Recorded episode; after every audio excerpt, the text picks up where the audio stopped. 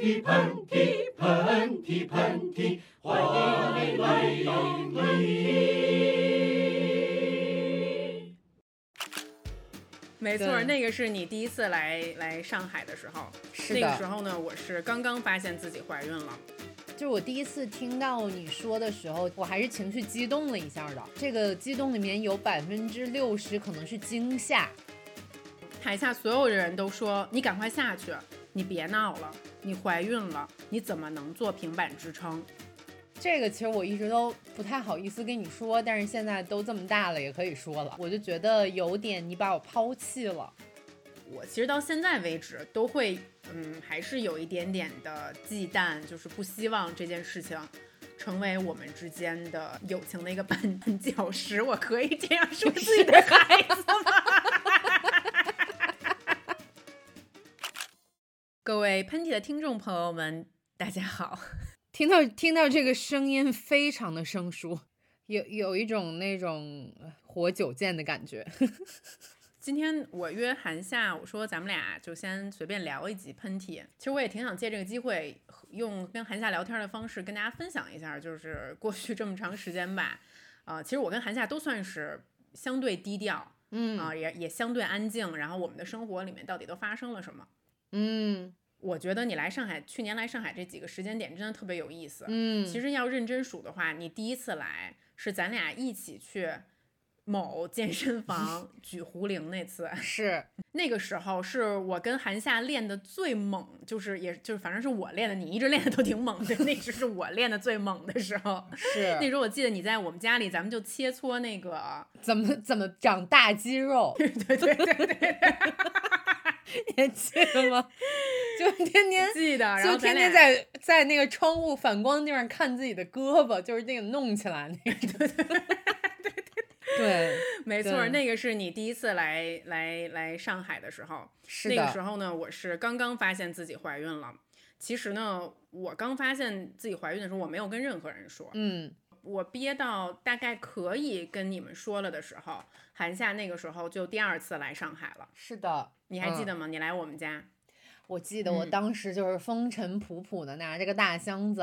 然后就在我那次来是嗯。工作的，好像是啊、然后呢，是的，嗯，然后我就也没化妆，特别丑，坐在那儿，然后竹子就坐下 说我要跟你说一个事儿，呃，那天我还点了一个 Wagas，还是点了一个 Baker and Spice 给你吃，就是健康餐。对我还在那儿还那儿大飙沙拉呢。我在那儿哇哇吃吃那个小菠菜呢，然后结果 对对然后就，呃，我还记得挺挺清楚的，我就想说，就这两个人要跟我说什么，就难不成是要跟我绝交，你知道吗？我当时我心里老有这种，我当时是严肃吗？你还记得吗？你非常严肃，你还就是叉巴个腿儿，就是坐在你们家那个镜子对面，然后就以你一个女嗯老板的姿势，我我当时我就蹲在地上，我仰视你，当时是我记得特别清楚，然后我想说这个人不会是变了，然后要跟我绝交吧？那我就想绝交，为什么还要我住在他们家？我就不明白。嗯，然后我怎么跟你说的呀？你说韩夏，我要跟你说一件事儿，然后我希望你不要太惊讶，嗯，然后我就很惊讶了，这个时候已经然后我就直接跟你说了。不是，然后那个你知道当时，因为之前我们也有一些什么节目好像没有更，然后我以为你什么。杀人放火了，我因为你，我以为你犯 法了，你知道吗？因为你当时就身材什么的没有任何的变化嘛，我就没往往往那方面想。嗯，确实，你们夫妇俩也没有跟我透露出来你们俩要备孕的这种信息，嗯，包括你过生日的时候，你还在假装喝酒，你记得吗？我过生日的时候，我是在我这里面有 trick，我一会儿跟你讲。去年呢，竹子过了一个，就是把我们所有的朋友都招来的这样一个生日。然后当时呢，我们是去了一个西班牙的小餐馆儿，嗯对他当时一直在喝有气泡、有柠檬的东西。这个看起来呢，在我看起来，除了金汤力，没有什么其他好看的，你知道吗？就是除了金汤力，这个杯子里面不可能有别的。我当嗯时，我当时就是在假装喝金汤力，但是我点的每一杯都是让黑子去给我叫，然后他偷偷的在服务员耳边说。只放汤力，别放筋。这个在以前的我们，所以我就是喝了一晚上汤力水儿。那我觉得你挺牛的一点是什么呢？你不仅装喝酒，你还装醉。对对对对对对，不是醉是这样的，就是因为你知道，其实我们俩以咱们俩这种性格而言，很多跟咱们不熟的朋友，在咱们清醒的时候也觉得咱们醉了。因为我那天晚上已经醉到，就是面条都往地上掉了，你记得吗？对对对对对，咱俩在那个我们家对面的河南烩面的面面馆里面吃一口吐一口，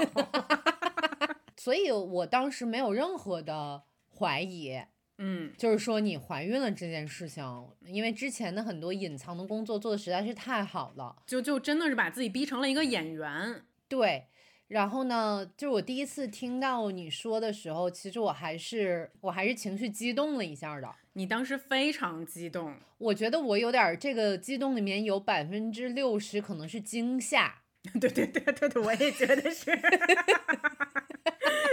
当时你就是你整个人就崴在地上了，就是就你你当时真的就变成了巩俐。你就变成了秋菊，我就说你们给我一个设法。韩夏当时立刻就哭了，因为我现在觉得你有可能是被吓哭的。对对，我觉得现在想了想，百分之六十五应该是惊就是被吓惊吓吓哭了，然后你整个人就就崴在地上，然后你就就后来就你就抱头痛哭来着。我跟我跟黑子抱头痛 好像是因为我我当时好像还挺冷静的，对，就反正不是你就在笑，你一直在笑，嗯，就是就是因为可能是如果现在我隶属，我告诉所有的亲人朋友里面。韩夏的反应是我最后悔为什么我没有拍下来的，你知道吗？就真的太遗憾了。就跟跟你爸妈比起来，就简直是一个是一个是不是丰富天差地别？我我爸就听完之后就说：“行了，我去修车去了，拜拜。”就没有任何反应。然后韩夏就是垂头顿足，哭天喊地，就是说，就是说，This is such a great news。而且我还是用中英语说了一遍。对，是的，是的，啊。然后反正后来就是你跟我还有黑子，咱们仨就也相拥而泣吧。就是就因为你们家那两天都是有一股怪怪的味道，你还记得吗？就是这样的，听众朋友们，就是好死不死呢，就是寒夏来的前一天，我们家呢出了点事儿，然后呢导致呢家里面就是这个弥散着这一股，嗯，非常非常浓郁的酒醉后呕吐的味道。然后呢，从他那个从他进了电梯房的时候，我就觉得当时就你就已经好像有一点点狐疑了。对。然后呢，客对，然后你进入客位之后的那个味道就更加的刺鼻。然后我就有跟韩夏，对我就有跟韩夏解释，我就说我说这个就是就是家里面确实是出了点事儿，就是昨天呢那个黑子大吐。然后就是就是把我们家就水水墨金山，就把我们家基本上快把我们家楼道给吐泡了。然后呢，然后然后就属于我们俩后来拿着那个就是拖把，还有笤帚，在外面足足清扫了三个小时，而且而且我我就把我们家那个。嗯，特别高级的那种香薰拿到呃走廊公共的走廊里面，就只好放在外面。我都觉得我真的太对不起了，我恨不得给我们家邻居留一个条儿，就是写说，就是这几天 就是就是骚扰到你们了，这个味道真的真真的太太对不起了。I'm sorry, my husband, my husband threw up。对对对，然后然后但是黑子就是黑子为什么吐呢？我就还当时还无法来得及跟韩夏解释。就这个事儿，咱们得一件一件来。我只能先跟韩夏说，我说就是黑子昨天喝多了，但是我不能跟他说黑子为什么喝多了。嗯，你知道吧？这里面是有这么一个先来，是的，必须得像洋葱一样。对，我就进来，我说这是怎么了？怎么这么味儿啊？就花这么多钱租了一个这么好的地方，怎么一股？吐味儿。对。所以说那天就是在你吃完那个小菠菜之后，我就等不了了，嗯，我也没办法有什么仪式感了，我就迫不及待的跟你宣布了这件事儿，是是，然后我才可以跟你娓娓道来，嗯。我们家这个兔味儿是怎么回事儿，以及为什么这件事情我们憋了三个月之久。嗯。我呢，其实，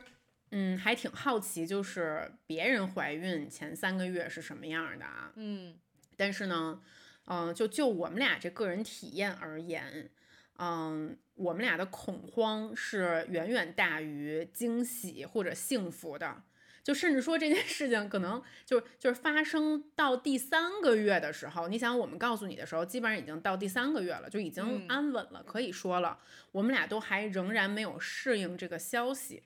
但是呢，我们俩这个不适应的这个表现方式是不太一样的。嗯啊，然后对于我的丈夫黑子而言呢，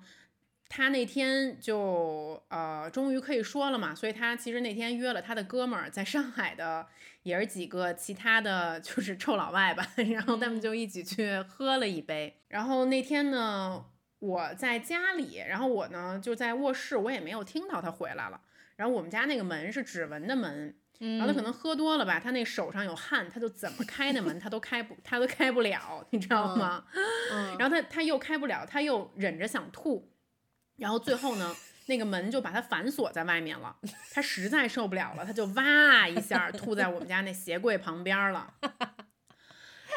然后等我发现这一切的时候，我打开门的时候就看见了一个 湿淋淋的丈夫。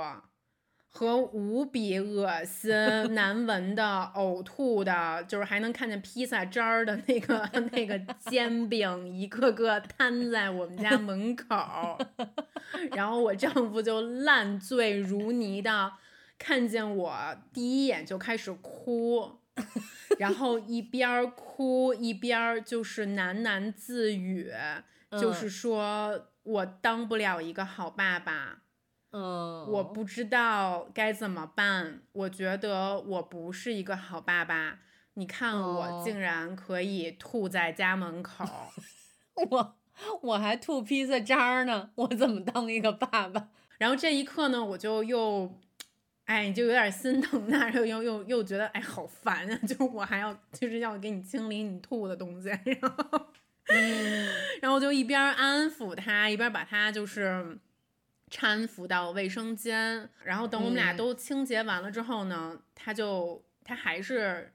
止不住哭泣。就我我好像这是我认识他以来，他见到他哭的最凶的一次。嗯可能也是男人嘛，然后借着酒劲儿吧，喝多了吧，然后把自己心里面的许许多多的恐慌一下都，啊、就是释放了出来。然后他嘴里面就一直在重复这句话，就是他觉得，就是他他他这样，他怎么能当一个好爸爸？等等等等的，嗯我觉得我听到这儿还觉得挺、挺心疼的，就作为一个孕妇，还要扫吐，还要 安慰自己痛哭。安慰自己的丈夫。嗯，我当时就想说，是 TMD 的你生还是我生啊？嗯，嗯我都没有你这么戏剧化。但是其实你知道，当时我的眼泪里面，就是你看你的朋友和你的丈夫都在痛哭流涕，只有你一个人坚强的站在那里。就是说到我哭这件事儿，就是有两个原因，我一直都没有告诉你。你说，啊、我今天可以，我今天可以给你透露一下，嗯你还记得第一个原因就是非常明显，第一个原因就是你还记得咱们俩经常讨论咱们俩的一个噩梦，就是我们俩怀不了孕。是的你还，记得对吗？我记得，我记得，就咱俩嗯不孕不 育就，是我们俩我说我们俩量有点少，对吧？就跟别人比起来，真的非常少，就是就是留一天，差不多就留完了，就这能说吗？就经常你要跟我分享说什么这个月来的有点多。就会非常的开心，就是恨不得拍照给你看。就是有一些可能姑娘她可能来个四五天，就是我就会惊了，我说怎么可能来四五天？就是我跟厨子不都是两两天？还还有一些姑娘会侧漏，侧漏这个事儿只在我初中的时候发生过好吗？就有时候甚至都不用买夜用卫生巾就能搞定了。嗯，就我们俩都嗯是这种，大概咱们俩月经这方面还挺像的，对吧？嗯，所以就是不是一直在讨论说怀不了孕，就怎么就这么快？是，就可能还是跟练练肌肉有关，就一击即中。一击即中。嗯，对，然后这是我的第一个，可能是一种诧异吧，就那个眼泪里面，为为你为你们的速度感到一种诧异。嗯，第二种就是，这个其实我一直都不太好意思跟你说，但是现在都这么大了，也可以说了，嗯就是你说吧呃，我就觉得有点你把我抛弃了。我猜到了。就是因为其实身边很多就是像我们这么大的，怎么算是 中青年女性，对吧？基本上都或要或正要或已经走上成为妈妈的，呃，这个身份的道路上，对吧？嗯嗯但是对于嗯我来说，可能这个事情我思考的并不是很清楚。就是包括我跟竹子说，我之前在看那个书叫那个最好的决定，那嗯看完了以后，我也没有任何清晰的呃一个决定或者是一个方向，说我要怎么做。我看完了反而更疑惑了。嗯，对对对对，其实我当时的一个感觉就是有点是被抛弃的感觉，但是我当时又不能坐在地上说。你不要我了，在你这个大喜的日子，我觉得有点过于不合时宜。嗯然后在一个刚吐了的 宿醉爸爸面前，我更不能说这种话。但是嗯其实是有一点点这个感觉了，呃，现在嗯没有了，那那个时候有，嗯。其实我说实话，我我我我觉得咱们俩还挺心有灵犀的，因为其实在我跟嗯。你说之前，我心里面也有这个考虑。因为比如说，我跟一嗯。些已婚已育的身边的朋友说的时候，或者说那种就是一直都很想要小孩儿的那种呃嗯，单身的女孩的女朋友说的时候，大家肯定就是情绪是很单纯的快乐嗯。和开心，为你开心这样的。然后，但是我知道，其实我跟韩夏一直一一方面是有对自己不孕不育的担忧，然后 另一方面也是，就是我们俩就是甚至会经常开玩笑到，你记不记得你你老管我的孩子叫德德，就觉得对，就就觉得德德和娜娜就是是不会存在的，就是只是嘴上说一说的玩笑之词。结果怎么怎么结果怎么嗯有一天就是竹子真的怀了一个德德，德德这个事儿成真了，就是这件事情它从一个玩笑变成一个现实的时候，我确实会觉得，嗯，我自己也会担心我们的友情会不会发生变化。嗯，所以说当时其实我跟你说的时候，我也是非常小心翼翼。然后我其实到现在为止都会都会，嗯，还是有一点点的忌惮，就是不希望这件事情成为我们之间的一个友情的一个绊 绊脚石。我可以这样说自己的孩子吗？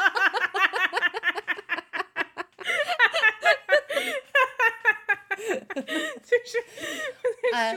你别，你可别开玩笑，你再这样下之后，我去了，我见了他，我就会说你这个绊脚 石，我就会在你，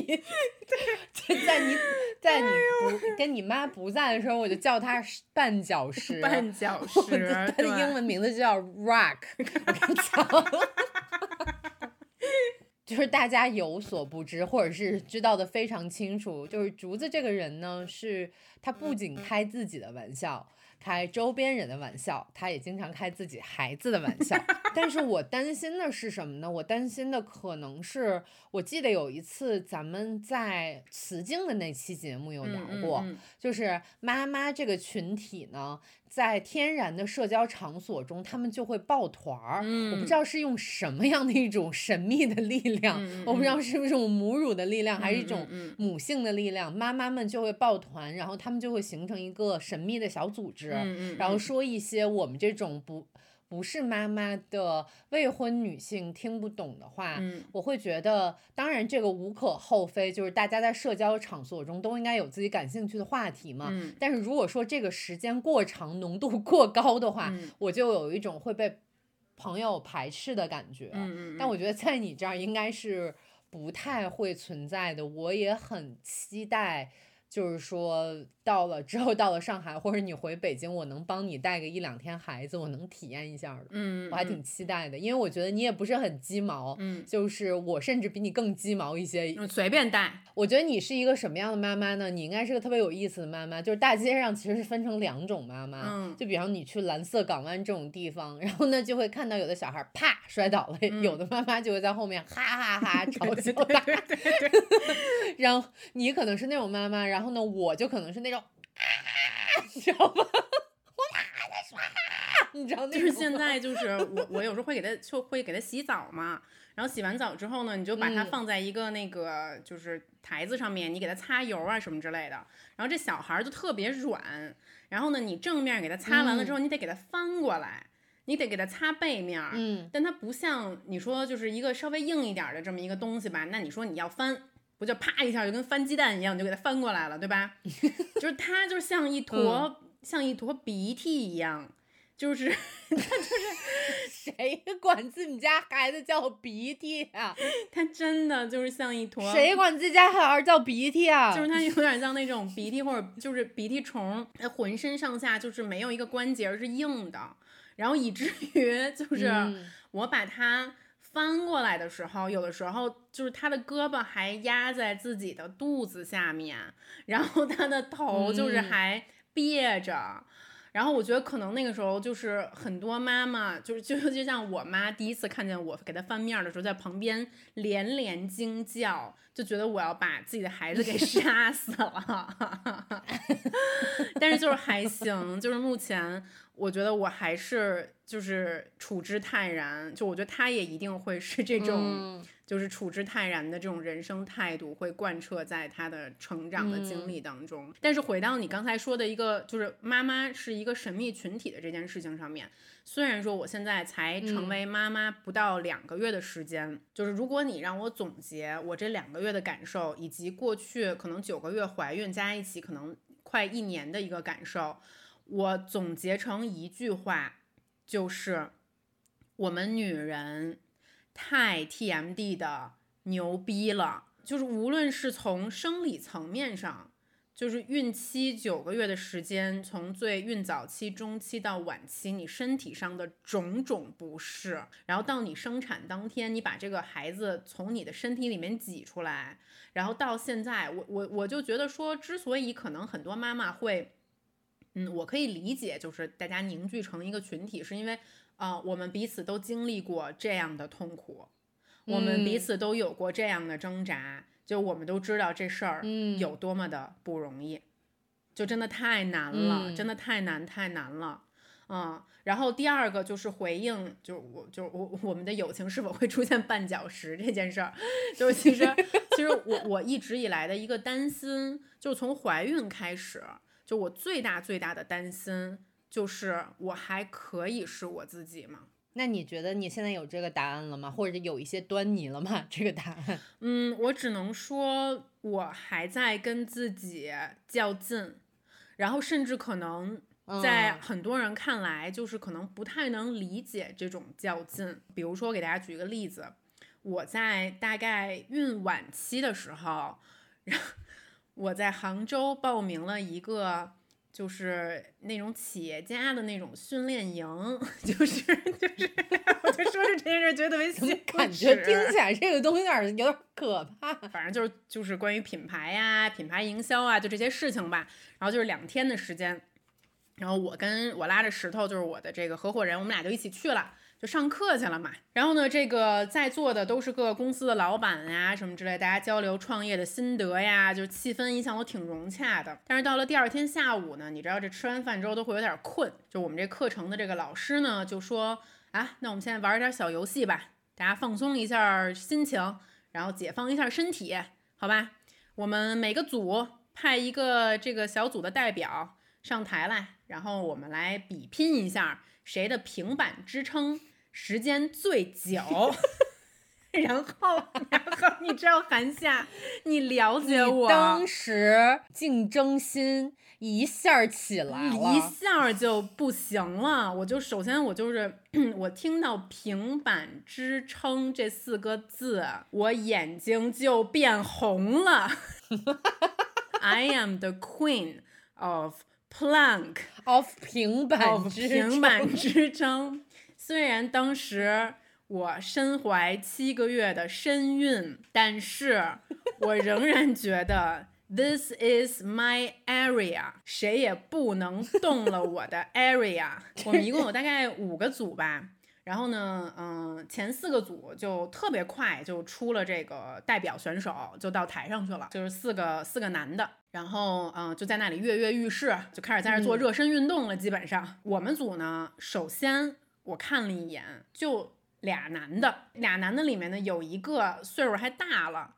然后呢，另外一个呢就是另外我旁边那个陈大哥呢，就是做家具的一个陈大哥，就是他人特别好，但是陈大哥呢，就是也是他自己也说他自己不怎么运动，再加上呢他比较比较比较比较比较羞涩，比较腼腆，然后我呢又比较泼辣这么一个性格，然后我就直接跟组员说，我说我上行不行？然后我们组员就看见我这样，就也觉得说，本来就觉得说你你你你就怀着孕，你就别瞎闹了。但是两天跟我这个相处，就是处下来之后，也觉得说，哎，没准这个女的就是也行，就是就是她看上去挺虎的，对，就是没准她怀着孕都能就是把咱们都打死那种感觉。然后所以我的组员就是也很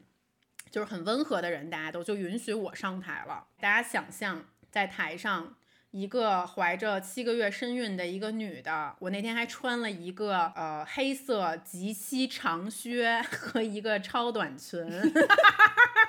我我是这样啊，虽然我觉得就是孕妇有任何自由，就是穿自己想要的衣服，但是您这一身儿是不是也不太适合平板支是的，也不适合。而且当时我想了半天，我要不要脱靴子？就是就是我真的就是非常的就是想拿下这场比赛。然后，但最关键就是我站到台上之后，虽然说我本组的组员对我非常支持，但是其他组对我发来了非常不屑的反对声。台下所有的人都说：“你赶快下去，你别闹了，你怀孕了。”你怎么能做平板支撑？我当时就刚开始的时候，我还非常非常耐心的跟大家解释，我说，我说我虽然怀孕了，但是我一直还是有健身经验的人，每天都还在去健身房。然后其实医生也有告诉很多的孕妇，怀孕了并不是呃，就是咱就不运动了。相反，其实运动对于孕期特别有帮助。是的，尤其是有运动基础的孕妇，就是你你基本上你以前什么量，你只要不加量。你知道，对于咱们这种人来说，就是特别容易加量。但你只要别加，你保持原，你就是你拎二十斤的壶铃，你还是可以继续拎二十斤。就是你只要不加量就可以。但是无论我在台上如何为自己解释，台下的人都对我的说法嗤之以鼻。最后我就，嗯，就是我有点生气了，我就在台上说：“我说大家，我是怀孕了，我并不是生病了。”我是怀孕了，但是我还是我自己。我是怀孕了，但是我还是可以运动，我还是可以做平板支撑。就是就是就感觉就是在向 发表一个 I have a dream 的这么一个一个一个演讲，你知道吗？当时我就情绪还有点激动，但但是我觉得这样的演讲非常必要了啊。然后最后呢，就是嗯，妥协之下，就是台上的四位男士。他们决定各自让我一分半的时间，就是他们先开始做一分半，然后我再加入。这个其实挺 fair 的，嗯，他们就先趴下了，就开始撑了。然后我呢，就是也是在台上，就是趁他们这九十秒的时间赶紧热身，就是活动手腕、脚腕。我在一分半之后，我加入了他们，然后最后我们五个人在台上硬撑着。是至少 battle 了五分钟的时间，就这件事我还挺骄傲的。就是我怀着七个月的孕，我还是可以轻轻松松的做平板，做三分半的时间。直到后面，其实我看到我身边的王总和李总都已经开始微微的颤抖了，但是我就心想说，他们肯定也觉得说。妈的，今天旁边有一孕妇，我就算是绝不能输给一个孕妇。一个孕妇，我作为陈总的脸面放在哪儿？在对。然后就是，所以我觉得他们也特别拉不下台来。然后后来那个主持人就是在五分钟过后不得不。拉响就是这个这场比赛的钟声，就不能再进行下去了，再进行下去就要闹出人命来了。因为我就是姨父，也是我绝不放弃。拥抱着你，Oh my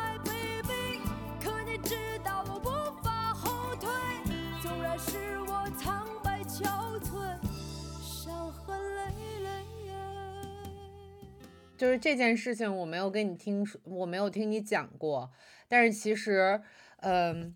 在这个其实这一年是这样子，我这一年都非常的忙，就是竹子可能体会出来了，嗯，就是我好像从你怀孕之后就进入了一种就是，嗯，天翻地覆的忙碌中。我也不知道为什么就这样，就可能要，嗯，要拍自己的项目，然后又要去就是做。之前的工作嘛，每天不知道自己在哪里，然后经常工作时间非常非常长。然后，但是呢，其实在这个过程中，我们俩也偶尔可能一个星期有一次这样的交流。嗯。然后他经常会给我发来一些他孕期 时候的一些感触。嗯。这个这个感触呢，大家要给你们讲一讲，就充满了画面感，充满了一些小小的情绪化，一些心酸，还有 大部分的莫名其妙。我跟你们讲，就是他曾经。给我发来了一篇关于便秘、关于 BM 的，就是上次说关于 BM 的一篇散文。这篇散文呢，大概有两千多字，其实就是有一天晚上有一段时间他 BM 的一段经历吧。然后这个 BM 是他人生中经历的最。刺激最辛苦、最无可奈何的一次 BM，嗯，然后呢，其实那篇文章非常非常的，我不能用打动我这个词啊，没有，就是因为那个感觉 震撼我。嗯，反正很复杂的一种情绪吧。然后我看着呢，又非常非常的想哭，嗯，但是又非常非常的想笑，嗯，因为大家知道竹子其实是一个新陈代谢非常好的一个人，就是之前 B M 这件事情没有发生过在他身上，嗯，反而是这个 L X 这件事情会有有点，对，是的，我是 C X。对，就这个这个，反正 X 这个词呢，是会经常发生在他的生命里面。经常的是我他来我家玩，是我人在外面，他就在厕所里面了，就是新陈代谢非常好的一个人。嗯，所以我知道，就是 BM 这件事情，可能对对于他来说是一次很新鲜但又非常不想有的一种体验。是的，嗯，就是当时其实他看你这个是看你这个。文章的时候就是散文的时候，随笔，我有点 感觉，其实有点像我在看那个，就这么说又把你拔高了，就是希望各位摇滚迷们不要打我，就 是有一种在看 Patti Smith 的那个 Just Kiss 的那种感觉，就是就是因为你知道我我就是他其实也不是挺早就生了小孩的嘛。Well, I dreamed I saw the knights in armor come. Something about a queen。就是你作为一个有一点丧、有一点朋克，然后有点不太 care 的这种女性形象，你该如何去面对？嗯，就是孕期或者是你生命巨大的改变，对你的身体、对你的精神、对你的生活方式形成你无法预料的那种改变。嗯，你们是怎么去面对这些事情？所以其实我是有点看那本书的感觉了，嗯，就是 看看得我又心酸又好笑，其实是这样子的。其实这个经历当时在发生的时候，你知道我的丈夫他就是坐在外面嘛，就是他他也很着急，他就觉得说那怎么办？要不要去医院？你都已经好多好多天了，恨不得快一个星期了，感觉要出事儿了这样的。但是就是你的感受就是没有人可以帮你。没有人可以帮你解决任何问题，大家会来关心你，会来鼓励你，但是你身上的这些极其痛苦的感受经历，只有你一个人可以消化，一个人可以解决，啊，以及可能就是孤单的在小红书上，在微博上面某处有一个另外的一个呃女人，她也在经历着这些事情。你们可能互相分享这一些经验。嗯。嗯，其实我有在心里面列一个小小的清单，嗯就是说我就不用去触碰这些东西，就是我自己大概知道有什么事情是我不能够去触碰的。就比如说啊，就是很有意思，我跟你讲这个事情，就比如说可能。嗯，我知道你以后晚上，尤其是在下六七年以后，可能是在五年之内吧。我觉得你可能晚上再也不会，呃，除了就是你有阿姨的情况下，你应该会很早睡。所以就是关于你的工作的时候，我就那天我可能会早起两个小时。你知道韩夏说到这一点，就是你你我我可能是在你身边的朋友里面。就就算我怀孕之前也较为早睡早起的一个人，就是我是的，在怀孕之前可能大概可能十一点睡觉，是到了我孕期的时候，我就基本上调节成了十点半，然后有的时候甚至可能十点钟就上床了，但是现在。对，你知道现在我跟你说那天这个事儿要让我来讲，就是 那一天我说要跟厨子安排一个事儿，嗯，我想说他以前十点半睡觉，那我们这个电话也许约七点半是 OK 的吧？就我们说个半个小时也就可以了，嗯，然后他跟我说。寒夏，我们这个电话要五点打，因为我现在都是八点 半上床睡觉。不是我，我现在有时候，我现在有时候甚至七点半我就开始洗脸刷牙了。就是有一天晚上，就我跟我跟黑子一直想晚上看一部电影，因为我们俩也有那个把奥斯卡的电影都看完的这个习惯。然后，但是呢，最后就是这个十部入围的奥斯卡电影，我们俩在我孕前就生生之前看了五部，还有五部没有看，就一直约着说，哎，刚好当时想的特美，就是坐月子这个月子期就可以把剩下这五部给看了。然后，但是每一天晚上，我们俩就非常疲惫的坐在沙发上打哈欠，就说，哎，今天晚上算了。咱们去睡吧，太晚了，就是我我已经我已经撑撑不住了。然后我们俩就在那说了半天，觉得说现在真的必须得就互相搀扶着对方去睡觉了。然后看了一眼表，那那个时候是晚上七点半，就是外面可能还有一丝余晖呢，就就真的现在很夸张。我觉得这样吧，就是作为你的朋友。作为你的好友，我觉得有一件事情还是要为你做的，就是请问你的哺乳期大概什么时候结束？我跟你说吧，朋友们，就是我我目前的感受啊，就是我怀孕经历了一些困难，但是呢，其实还好。我生产那一天，说实话，我觉得还是比较顺利的。但是我仍然要说，在我整个怀孕生产的过程之中。最不能忍受的是哺乳之痛，你能形容一下？因为其实这件事情没有什么人跟大家说过。在我怀孕的时候，其实那个时候我大多数是做的 research 都是关于生产当天的。就生产当天，你听过很多恐怖的故事，嗯，是怎么难产呀，怎么开指开了一天一夜呀，然后怎么撕裂呀等等的。所以当时我就是非常害怕，然后以及其实在这个部分做了比较充分的心理准备。嗯以至于我生的那一天，我会觉得起码我的心理准备是够充足的，所以这件事儿没有吓到我。嗯，而关于哺乳这件事情，它因为是发生在生产之后的，所以很少有人对它有充足的描述，或者大家觉得说最难的战役我已经打完了，就这之后的事情，按说是就是小 case 是比较好解决的。然后我身边呢会偶尔听说过。得了乳腺炎的女性朋友，她们有描述这个乳头呃就是发炎，然后脓肿，乳乳房脓肿是多么痛苦的一个经验。但是大家说的时候呢，也都是谈笑风生，好像也没有把这件事情呃过于隆重的去描述，以至于我生完了之后呢，我也像那种刚刚打过一场重要战役的士兵，我就卸下阵来了，我就觉得说嗨，剩下的都好说。嗯，当时我所在的医院呢，也是比较倡导母乳喂养的，所以我刚生完呃孩子的一个小时之内，然后医生。和护士就把我的孩子放到了我的乳房的旁边，就说，呃，问我说，嗯你你你是要母乳喂养吗？我当时就说啊，是的。呃，因为其实我对这件事情的准备并不是非常的充分，我就觉得身边很多朋友都在母乳，我就试试呗，就觉得就这应该不是个什么事儿吧？对，反正我也有这个器官，这个器官就可以拿来用一下嘛。对，然后医生就说好，那那那如果这样的话，你现在需要开乳啊、那宝宝是最好的开乳的这么一个就是开乳师，那现在就让他啊、自然的嗯吸吮你的这个乳头就可以了。我现在听着有点疼。从那一刻，震撼我三观的事情就即将发生了。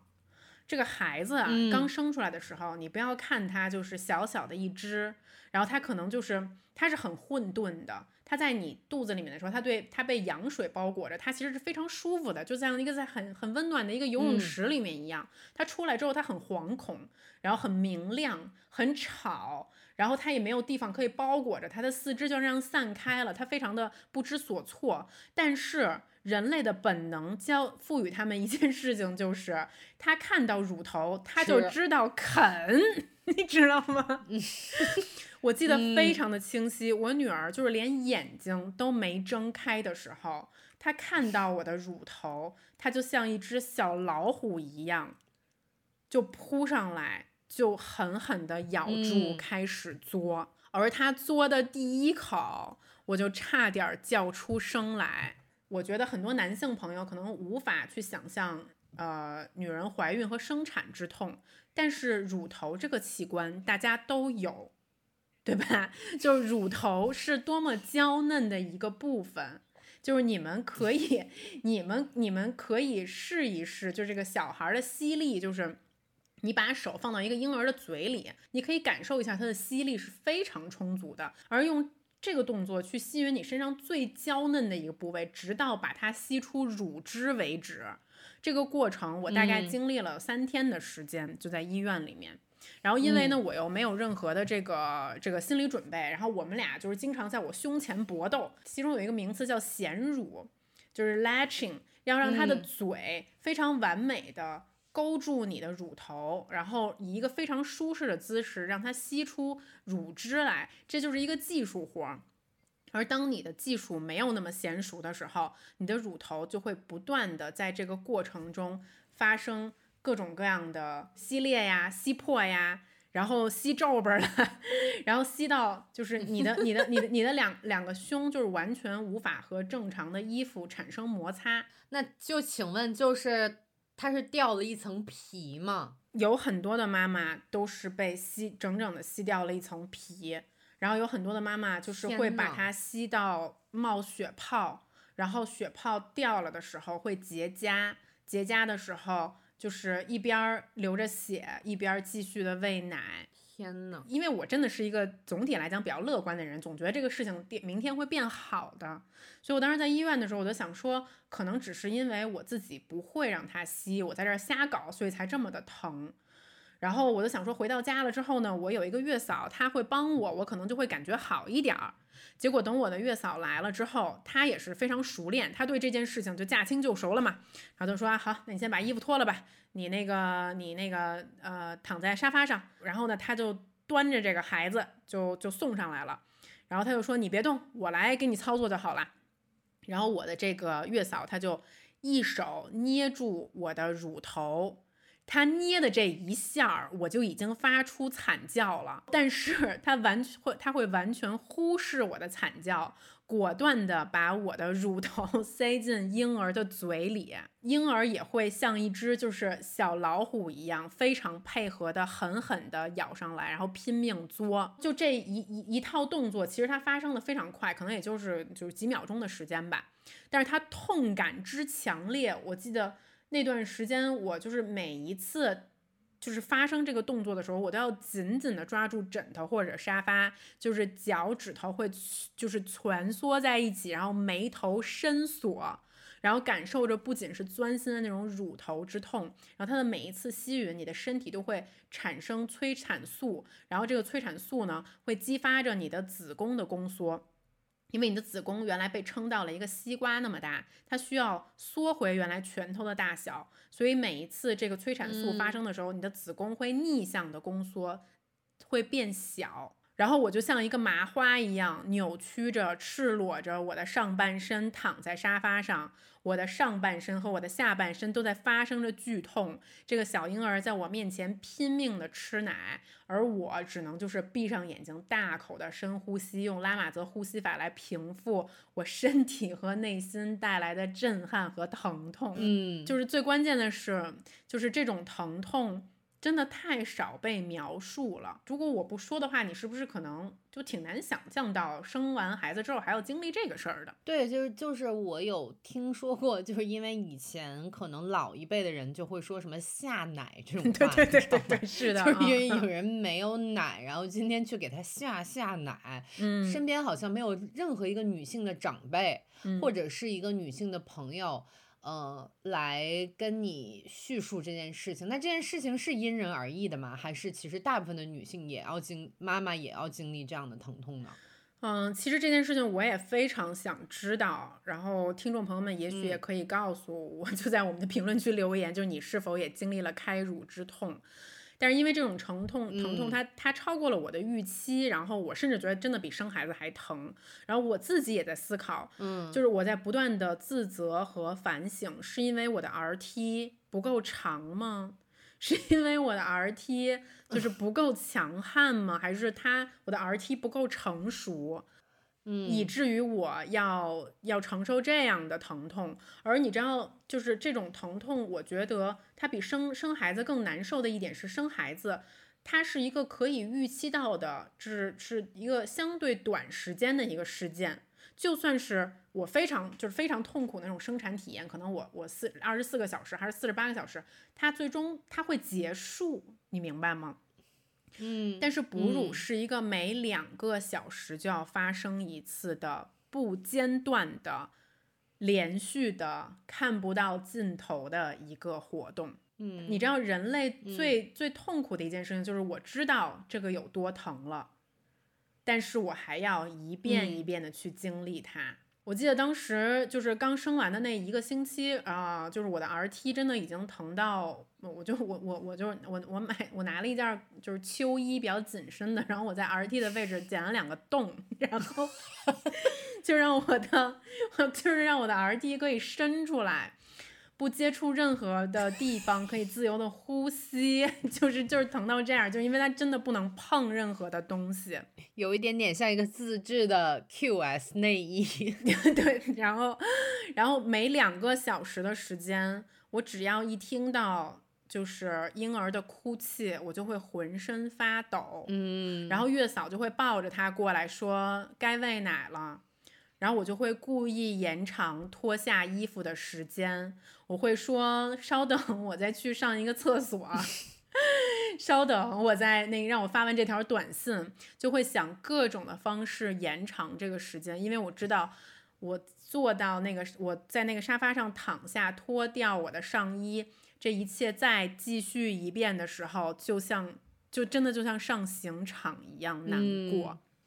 而你就是这种循环，从白天到黑夜就看不到尽头的感觉，就是我真的很想知道，是不是很多母乳喂养开奶的妈妈都有类似的经历？嗯，哎，那请问，那这个时候黑子除了安慰也说不出来啥？我真的觉得，就是我我跟你说，我月子里面一共哭过几次？嗯，第一次就纯粹是因为喂奶太疼了，嗯，然后就疼到。嗯，我我那天就是自己在卫生间，就是擦完那个羊脂膏在自己的乳头上面，就它算是保护你的一种一种一种护肤的东西吧。然后我回到客厅，然后黑子就问我说怎么样怎么样了？然后当时我就说了一句话，我就说我说 It hurts so much, I don't know how long I can do this。嗯，就是太疼了，我真的不知道我可以再坚持多久。然后说完之后我就痛哭，然后就是就是很长时间你没有感受过。单纯的因为 疼哭了，是。眼泪可以流成这样，然后但是呢，他能做的也仅仅是给我递来纸巾，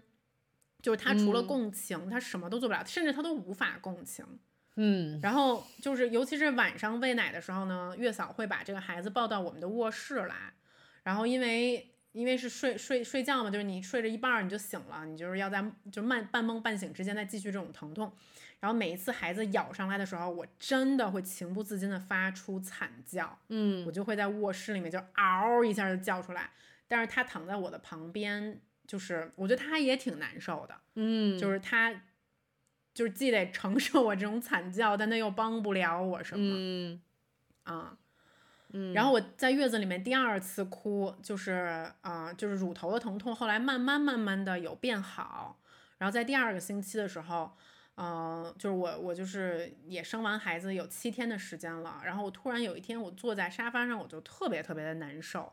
因为因为我意识到就是呃每一天哺乳大概有半个小时到四十五分钟的时间，嗯然后新生儿的话哺乳大概可能要有十次甚至十二次一天。然后呢，我每一天就是在陷入这种时间的轮回之中，我没有自己的任何时间。然后我那天就坐在沙发上，我真的非常的难过。我第二次哭泣，并不是因为身体上的疼痛，而是因为我觉得我的生活正式的发生了四分五裂，就是我没有任何自己的时间了，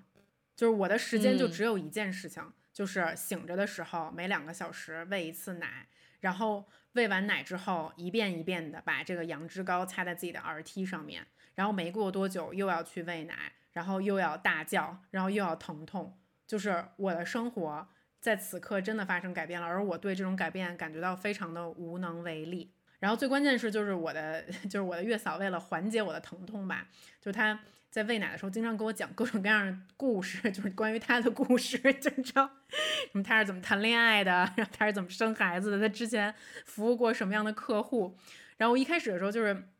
啊、就是就是比较礼貌，就一直听着他在说说说说说。然后但到后来的时候，我就真的有点崩溃，就是。就是我为什么要听一个陌生人给我讲这些这些莫名其妙、乱七八糟的故事？就是明明一一个星期前，我还是在那里雄赳赳的、气昂昂的跟我的同事盘算着我们公司这个月的 KPI 该怎么达到的这样的一个女性、独立女性的形象。可是一一个星期之后，我就我的生活就发生了这样的巨变。在这种改变真实的砸到你的头上的时候，我觉得韩夏就像咱们这种女的，就会就会就会真的有一点点承受嗯不了。就是当你不是一个以就是生养下一代作为你整个人生目标的这样一个，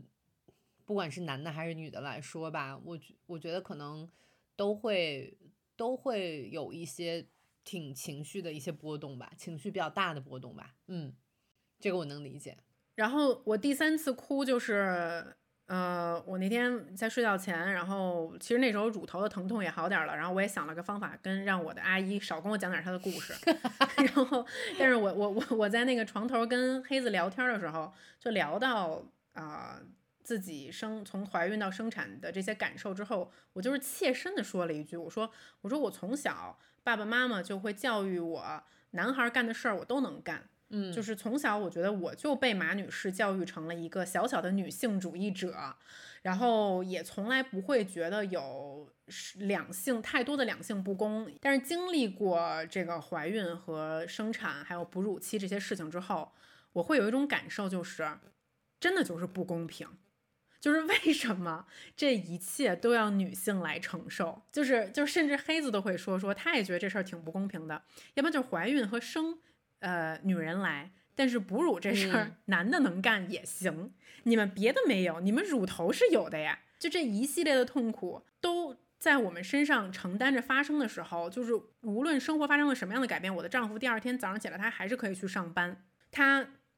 累了一天，他回到家他还是可以喝一杯葡萄酒。他的朋友如果约他出去喝一杯咖啡，他还是可以出门。就是他无论再怎么的共情你、体谅你，但是他的生活没有发生那么大的改变，他的身体没有发生一丝一毫的改变。就是我在想到这一刻的时候，就我我那天嗯晚上真的就就觉得说，为什么为什么对我们女人这么 TMD 的不公平？而且我已经是就是属于在生产嗯之后、条件非常好的，就是有阿姨来照顾我，然后呃我的丈夫也比较贴心。我就想象那些可能丈夫不够贴心，然后那些孤立无援的女孩们，一个人在承受这么大的身体和心理上的痛苦，怪不得有这么多产后抑郁的女性，因为这件事儿真的太难了，因为这件事儿真的能看得出来男女之间太不公平了。嗯，就是我觉得我们发出 why，就是为什么、凭什么这样的疑问是非常合理的。亲爱的听众朋友们，由于喷嚏二人组太久没有录音，情绪过于激动，内容过于外溢，本期节目呢，我们分成上下两集的形式播放给大家。好消息是，两集之间大家不必等待，因为我们第二集的播放时间是明天。相聚欢，别亦难。待到下起喷嚏时再相见。